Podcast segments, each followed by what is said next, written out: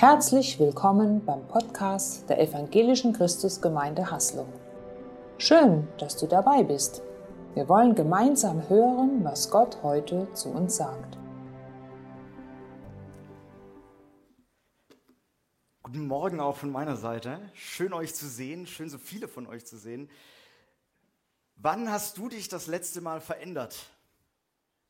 Welche Veränderungen hast du das letzte Mal so durchgemacht? Ich kann mich noch erinnern, vor zwei Jahren habe ich über Reboot, unsere große Jugendveranstaltung, mal für ein paar Wochen grüne Haare gehabt. Veränderung, mal was anders machen. Ich kann mich noch an meine Studienzeit erinnern, da hatte ich mal rote Haare für ein paar Wochen. Ist das Veränderung? Ist das Veränderung, die wir ähm, wollen? Wann hast du das letzte Mal was anders gemacht, wie die zwei Jungs in dem Video? Einfach mal Dinge anders machen, sich verändern. Veränderung, die ganz persönlich greift, wie das, was der Andi erzählt hat. Ich glaube, Veränderung ist ein Thema, das uns unser ganzes Leben lang begleitet. Von Kind auf, ich glaube, als Kind verändert man sich sehr, sehr viel und sehr oft. Und äh, manche Eltern würden vielleicht sagen, ach, nicht immer zum Besten. Aber auch als Erwachsener oder im hohen Alter, ich glaube, Veränderung gehört zu unserem Leben einfach dazu. Und einer, der ganz viel verändert hat, ist Jesus selber. Jesus, nachdem die ganze Weltgeschichte sich verändert. Nach ihm rechnen wir die Zeit. Das war davor nicht so. Er verändert diese ganze Weltgeschichte in allem, was wir heute tun und leben, selbst wenn wir keine Christen wären oder wenn du kein Christ bist, beeinflusst er heute noch dein Leben. Jesus macht Dinge anders und er führt Menschen dazu hin, dass sie sich selber verändern.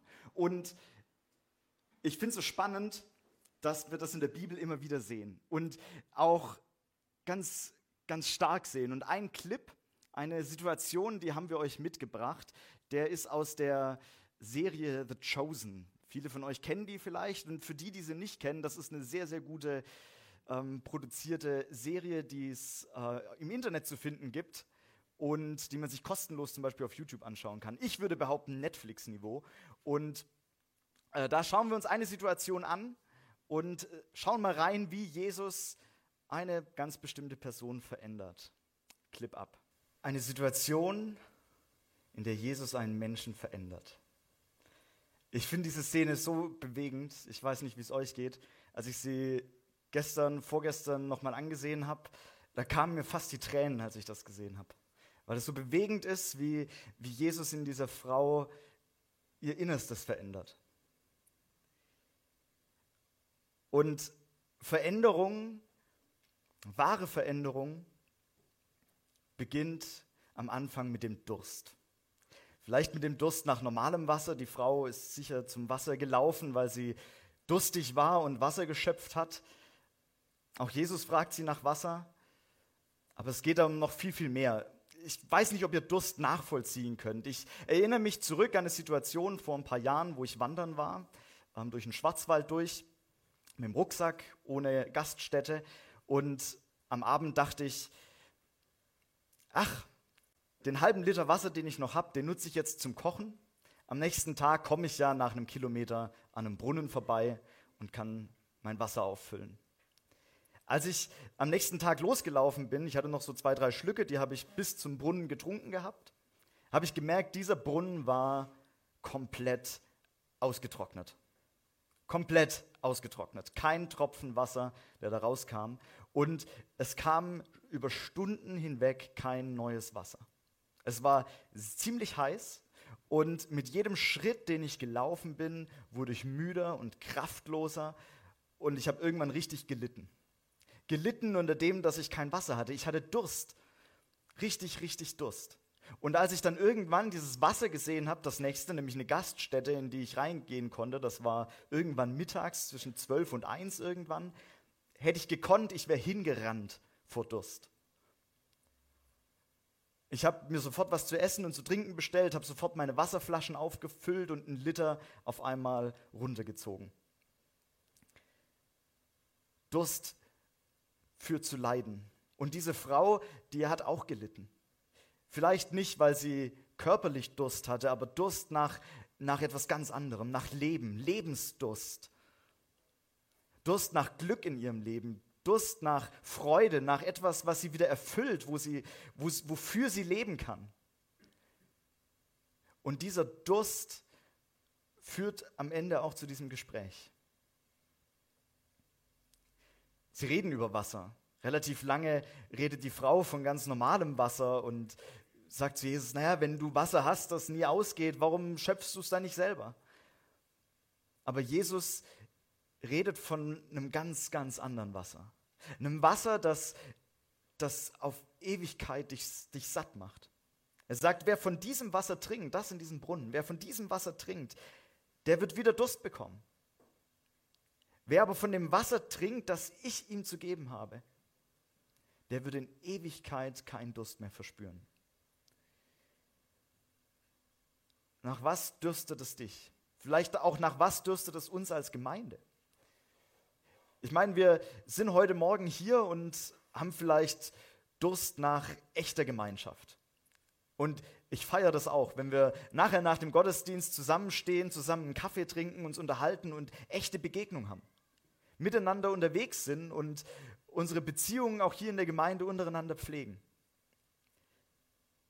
wir sehnen uns in der Gemeinde nach Wachstum, nach gesundem Wachstum. Deswegen hängen hier so schöne Bilder von einem neuen Gemeindehaus und einem neuen Gottesdienstraum, dass wir nicht mehr im Flur sitzen müssen, sondern alle in einem Raum Platz haben. Wir sehnen uns danach, wir haben Durst danach. Wir haben Durst nach geistlichem Tiefgang als Gemeinde und auch persönlich. Durst nach nach einem Leben, das dir Fülle gibt, nach einem Leben, das, das dich satt macht. Und wie oft füllen wir dieses Leben und diesen Durst mit Dingen, die uns am Ende wieder durstig machen? Wie die Frau. Sechs verschiedene Männer. Vielleicht ist es bei dir was anderes. Vielleicht ist es die Arbeit, die dich kurzzeitig satt macht, aber du merkst irgendwann, ich brauche das wieder. Oder vielleicht ist es auch der Konsum, Filme, Serien, Videospiele, was auch immer. Dinge, die dich, die dich kurzzeitig vielleicht satt machen, aber das langfristig nicht halten kann, das langfristig dich nicht satt macht. Mit was probierst du dich immer wieder zu sättigen und dein Durstgefühl zu stillen? Jesus möchte dir Wasser schenken, das dich auf ewig satt macht.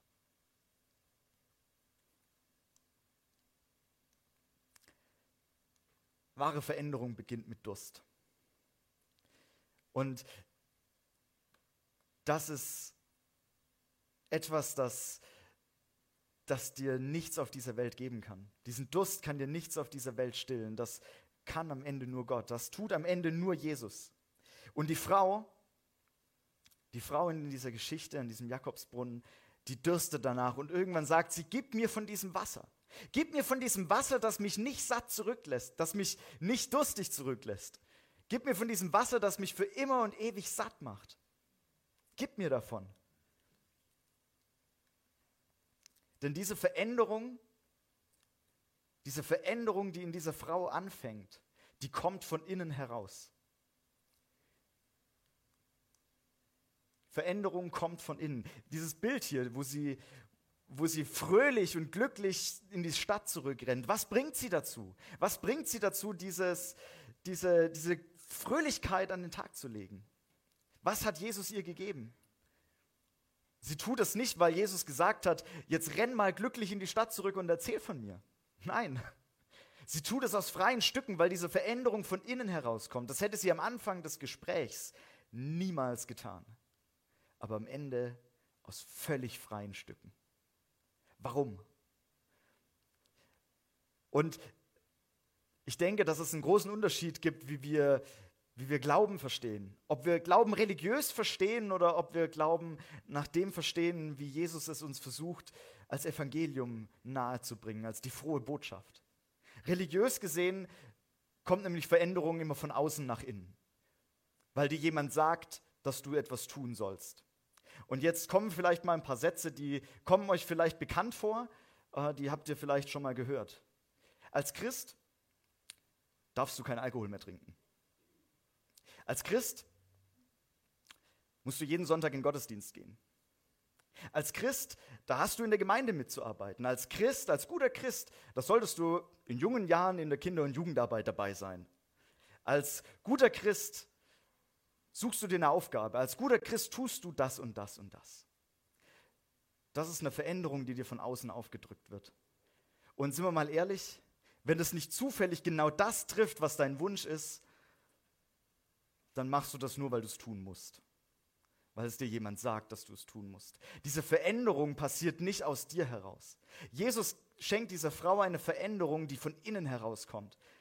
Die Frau ist begeistert von dem, was sie hört und geht aus freien Stücken zurück in die Stadt und, und erzählt von diesem Jesus. Denn diese Veränderung kommt von innen. Aber was hat Jesus ihr gegeben?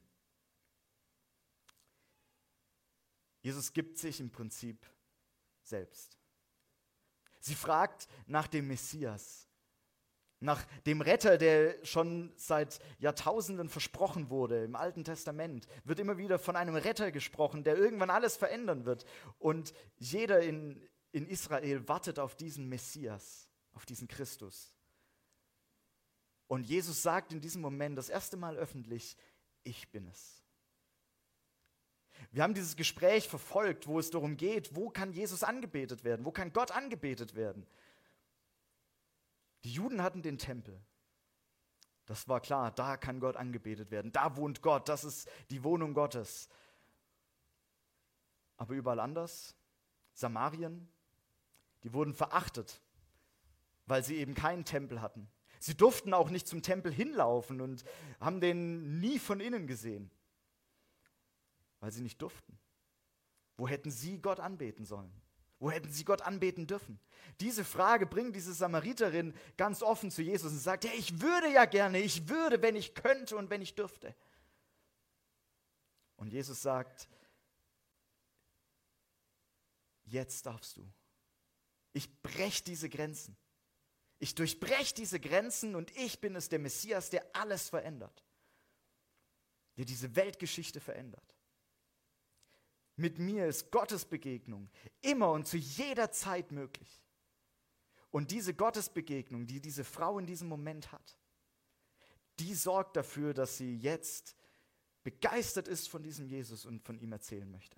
Diese Gottesbegegnung bringt sie dazu, dass sie von innen heraus ihren tiefen Wunsch hat etwas zu verändern. Sie glaubt diesem Jesus. Sie glaubt diesem Jesus, dass er der Messias ist. Sie vertraut darauf, dass er es ist. Und Jesus spricht das auch weiterhin, gerade im Johannesevangelium, immer wieder an. Ich möchte euch mal zwei Stellen vorlesen, wo er das auch nochmal sagt. Das könnte er genau in diesem Moment auch gesagt haben. Johannes 6, 35 sagt er, wer an mich glaubt, den wird nie mehr dürsten. Andere Situationen, andere Menschen, die vor ihm stehen und er sagt im Prinzip das Gleiche. Johannes 7, 38. Wer da Durst hat, der komme zu mir und trinke. Wer an mich glaubt, von dessen Leib werden Ströme lebendigen Wassers fließen. Hey, das ist so viel mehr als einfach nur lebendiges Wasser, das unsere Lebensfreude stillt. Das ist auch lebendiges Wasser, das so viel in uns ist, dass es überfließt und dass wir es weitergeben an andere. Dass dieses Wasser nicht nur mich verändert, sondern durch mich, dadurch, dass es mich verändert hat, auch andere.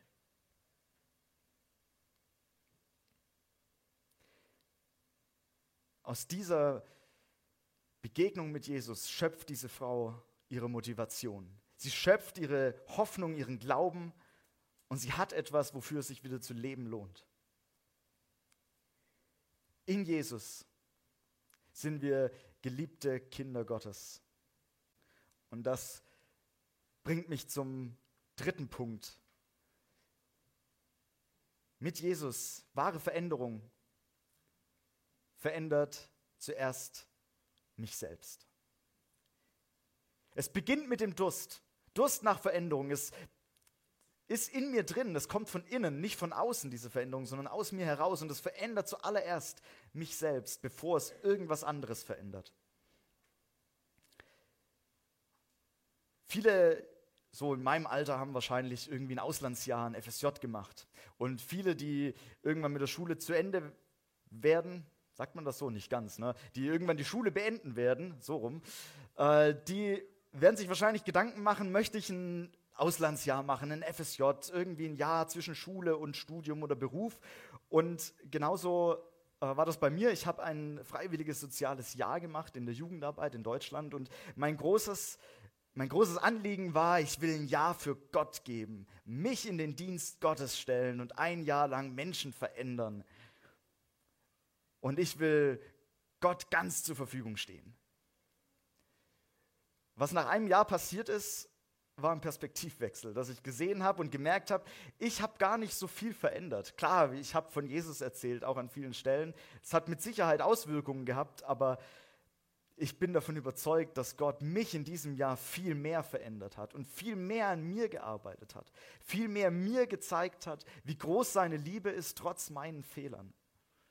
Wie er mir gezeigt hat, dass er mich annimmt, auch wenn ich Dinge mal verbock und falsch mache. In diesem Jahr habe ich viel, viel mehr von Gott gelernt, als dass ich weitergeben konnte.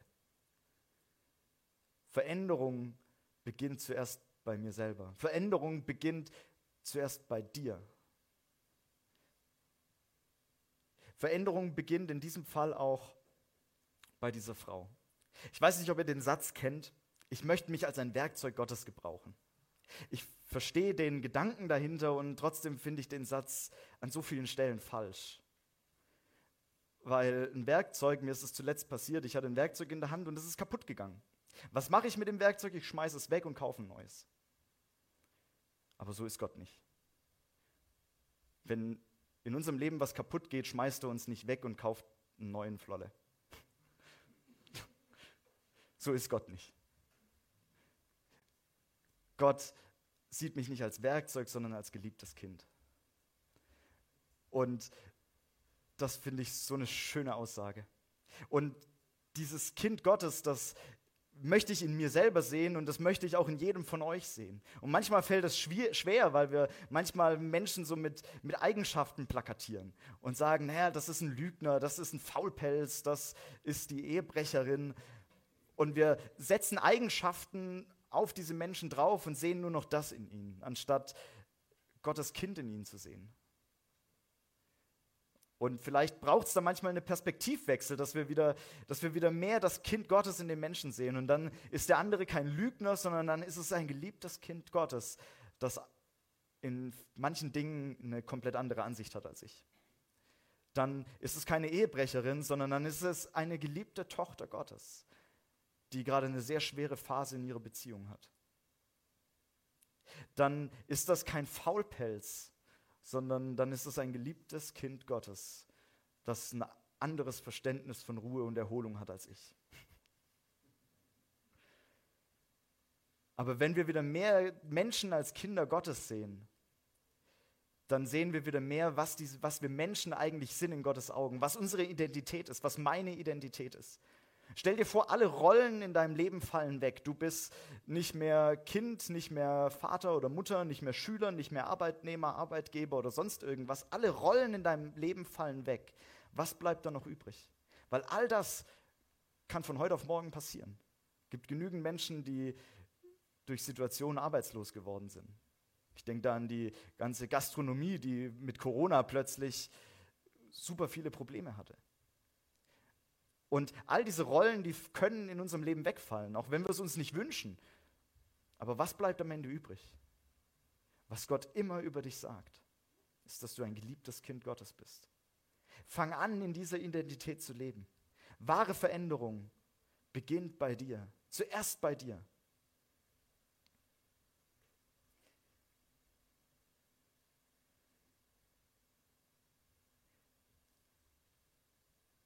Wahre Veränderung beginnt mit dem Durst, mit dem Durst nach, nach etwas, was dein Leben wieder wertvoll macht. Wahre Veränderung kommt aus dir selbst heraus. Und wahre Veränderung verändert zuallererst dich selbst. Die Band darf schon mal nach oben kommen. Ich möchte noch ein Gebet sprechen. Für uns, für euch. Und ähm, möchte Jesus nochmal darum bitten, dass er Veränderung schafft. Jesus, vielen Dank dafür, dass du alles in der Hand hast. Vielen Dank dafür, dass du diese Frau am Jakobsbrunnen verändert hast, dass sie mit einem fröhlichen Gesicht und einem Lachen in diese Stadt zurückgerannt ist und von dir erzählt hat, dass sie aus sich heraus Veränderungen passieren hat lassen. Vielen Dank, Jesus, dass du diese Veränderung auch in uns, in uns bewerkstelligen willst, dass du unseren Durst siehst nach Veränderungen, dass du diese Veränderung in uns bewirkst und dass du bei uns anfängst und uns liebst. Vielen Dank, Jesus, dass du ein großer Gott bist, den wir jederzeit, immer und überall anbeten dürfen und der sich um uns kümmert. Vielen Dank, Jesus, für diesen Morgen. Vielen Dank, dass du in unserer Mitte bist. Amen.